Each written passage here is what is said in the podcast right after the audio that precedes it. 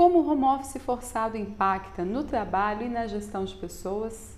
Como é que as trocas intergeracionais têm impactado a vida das pessoas e o que, que isso tudo tem a ver com o futuro do trabalho? Se você é gente que cuida de gente nas organizações, esse aqui é o seu canal. É um espaço de construção do conhecimento em que eu espero trocar com você, aproveitando os meus 20 anos de experiência na relação com o mundo corporativo e, claro, a sua experiência. Somada a mim, a gente vai ter séculos de aprendizado para trocar. Vamos junto? Eu tenho dito que esse cenário ensandecido de pandemia e confinamento acelerou o futuro. Isso porque uma série de tendências, de pensamentos, de estruturas que vinham sendo programadas, planejadas e previstas na última década, de repente passaram a fazer parte da pauta estratégica das empresas, de repente passaram a ser urgência para os tempos de hoje. É como se tudo aquilo que a gente ainda fosse demorar muito tempo para fazer, de repente passasse a ser urgência e precisa ser feito e resolvido agora. É isso que a gente precisa começar a não entender somente, mas principalmente a atuar sobre, a olhar com seriedade, fazer movimentos inovadores para que a gente consiga soluções rápidas a tempo de garantir a sobrevivência da nossa organização. Dito que a pandemia, com toda a dor que ela causa, com todo esse cenário desesperador que a gente vive, ela tem de muitas formas acelerado o futuro. É como se todas as previsões, tudo aquilo que a gente vinha traduzindo, discutindo, projetando nos últimos 10 anos passasse a ser urgência e precisasse ser resolvido agora, imediatamente. Acontece que algumas empresas já vinham atentas, já vinham fazendo pequenas mudanças, fazendo pequenas experimentações, prototipando processos e essas empresas saem à frente. O que parecia desesperador para a maioria, para essas vai ser menos doído, talvez elas saiam inclusive muito mais à frente do que as outras que ainda vão ter que correr e aprender um pouco mais. É por isso que, diante do caos, a partir de um olhar que poderia ser negativo, a gente consegue ver que esse cenário também nos obriga e nos permite fazer aquelas mudanças que a gente percebia que eram necessárias, mas não tinha muito bem ideia de como começar. Então, é nessa perspectiva de um olhar que tenta equilibrar um aspectos positivos e negativos desse cenário, é que eu venho dizer o que, que eu chamo de home office forçado. Para mim, home office forçado nada mais é do que home office não planejado. Né? Todas aquelas empresas que não conseguiam fazer trabalhos, mudanças estruturais na forma de trabalhar, flexibilizar o trabalho, todas essas estão sofrendo muito agora. Aliás, flexibilização do trabalho é um tema sensível. A gente não está falando aqui só de mudar maneiras de ser, a gente está falando de cultura organizacional, a gente está falando de investimento. As empresas não conseguem fazer flexibilização do trabalho sem rever toda a sua estrutura. Então, de fato, é, o home office, forçado ou não, ele é um desafio para a maioria das empresas. A grande questão é que agora que as pessoas estão em casa, agora que elas estão vivendo as dores e os amores de convergir a vida doméstica e a vida de trabalho, elas podem voltar para o cenário pós-crise com novas demandas, com novos desejos, com novos olhares. Isso também vai mexer com as relações nas empresas. Então, o RH precisa se preparar para um cenário em que as pessoas voltam com exigências, com aprendizados, com soft skills mais desenvolvidos. E eu espero que a nossa discussão ajude a trazer insights e respostas mais efetivas para a gente fazer as mudanças que precisam ser feitas. Mas antes da gente continuar explorando esse pós-crise, eu acho extremamente importante a gente olhar um pouco para o passado. A gente começar a entender quais são essas previsões que foram sendo feitas e como que elas afetam o dia de hoje. Talvez elas sinalizem o que, que a gente ainda precisa fazer de forma rápida e como que a gente vai olhar para os próximos dias de forma mais pragmática. Um dos estudos mais interessantes que eu considero nesse aspecto é o do Institute for the Future, que há 10 anos atrás traçou seis grandes direcionadores de mudança, macro tendências que, por serem macro tendências, impactariam a nossa maneira de ver, de fazer, de planejar as coisas.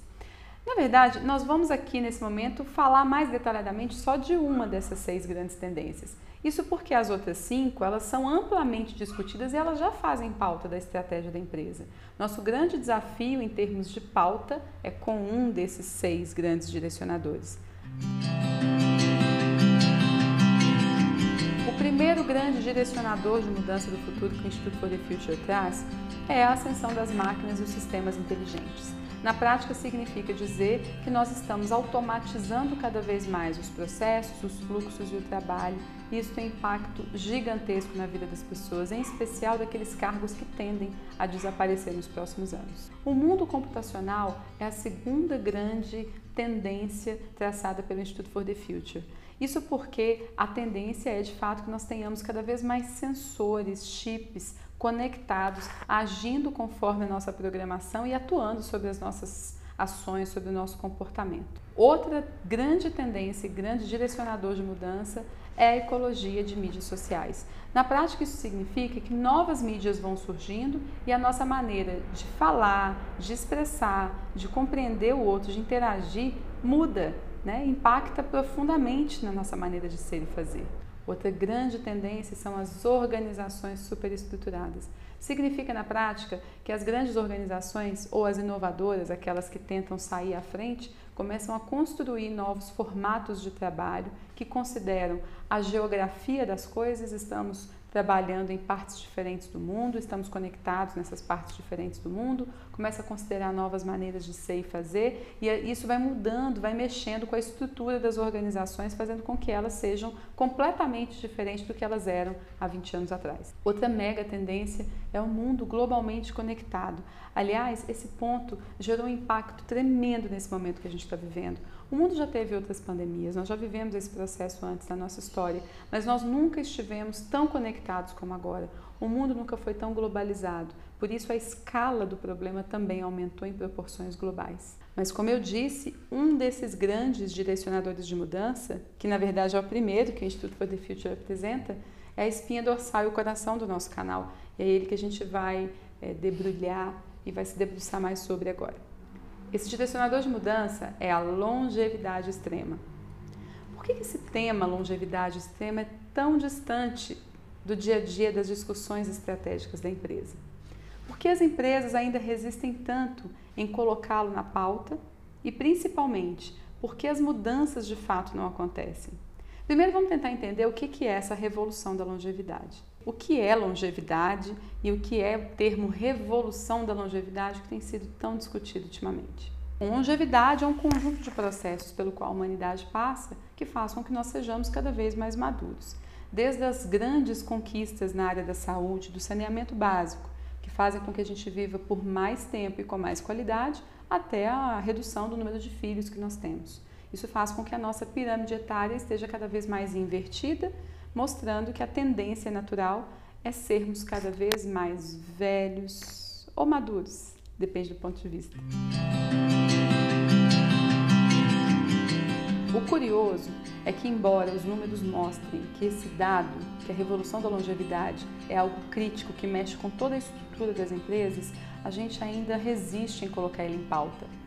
Um dos motivos é provavelmente o senso de urgência que nós temos com outras temáticas. Então, mesmo com executivos olhando para esse tema e reconhecendo a importância dele, há uma tendência de deixar ele em segundo plano, em terceiro ou em quarto, na medida em que existem outras coisas que parecem mais urgentes ao nosso redor. Mas se ajuda vocês, pensa só de todos os indicadores possíveis que em 2050 provavelmente metade da população vai ter mais de 50 anos. É, esse indicador sozinho precisa gerar um senso de mudança. Afinal, a maior parte das ações que nós fazemos hoje nas empresas estão direcionadas para a juventude. Esse é um outro ponto que dificulta muito os processos de aceitação, inserção, manutenção de talentos maduros nas empresas. Nós ainda temos uma premissa latente de que o talento é jovem, é cheio de energia, é cheio de vigor físico e a gente acaba não sabendo muito bem como dosar isso com a maturidade que as pessoas de outras faixas etárias trazem. Ao mesmo tempo, a questão da longevidade é sensível porque não dá para pensar um negócio acontecendo hoje sem considerar que todos os públicos em breve serão longevos. Todos os stakeholders com os quais a gente lida vão estar mais maduros nos próximos anos. Do nosso funcionário, que cada vez mais amadurece, ao nosso fornecedor e parceiro que tende a prestar serviços cada vez mais específicos até porque essas pessoas têm dificuldade de voltar para o mercado e elas estão começando a aprender como empreender suas entregas, até o seu cliente final, que também está amadurecendo e também tem necessidades diferentes dos clientes que são massa hoje, ou, ou pelo menos dos clientes para os quais a gente direciona a maior parte da nossa força de marketing. É por isso, inclusive, que a gente diz que é muito difícil pensar uma empresa ou uma marca que direcione serviços e produtos para uma população madura sem ter pessoas maduras dentro do seu quadro de funcionários. Parece algo incoerente para os tempos de hoje e principalmente para os tempos que estão chegando agora agora. Então, a revolução da longevidade é uma temática que toca o coração das nossas operações, das nossas táticas e da nossa estratégia. E ainda é comum que esse tema não seja bem aceito ou simplesmente pareça não fazer parte das urgências do momento. Até porque é, muitas pessoas que lideram equipes não sabem o que fazer quando encontram duas gerações juntas dentro da empresa. E aí tem um ponto curioso, né? Porque se as pessoas estão em home office forçado, elas tendem a conviver numa troca intergeracional que a gente não vivencia há muito tempo, se é que a gente já vivenciou. Então vamos pensar, por exemplo, que uma pessoa jovem que não era acostumada a trabalhar em casa leva o seu computador e junto a sua rotina de trabalho para o ambiente da família. Nesse mesmo ambiente tem pessoas de várias gerações, algumas inclusive não conseguem entender muito bem esse movimento de trabalhar em casa mas elas estão ali convivendo e trocando. Essa mesma pessoa que está ali convivendo e trocando e vendo como o jovem trabalha, tem a oportunidade de aprender que serviços podem ser oferecidos num outro formato, não necessariamente aquele que a gente chamava de fichado lá atrás. Existem outras maneiras da gente se comunicar e da gente entregar serviços e produtos.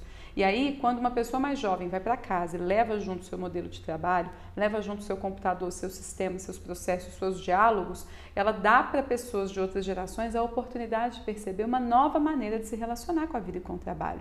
Essa é uma aquisição única desse momento, entre tantas outras que a gente poderia citar. Por isso que confinamento e home office são oportunidades únicas para que as pessoas mais maduras possam inovar e criar novas maneiras de oferecer seus produtos e serviços. Como todo diálogo bom faz curvas, isso também toca naquele mesmo ponto que a gente acabou de falar, que é quando a empresa sabe que precisa lidar com públicos diferentes, inclusive no seu quadro de fornecedores.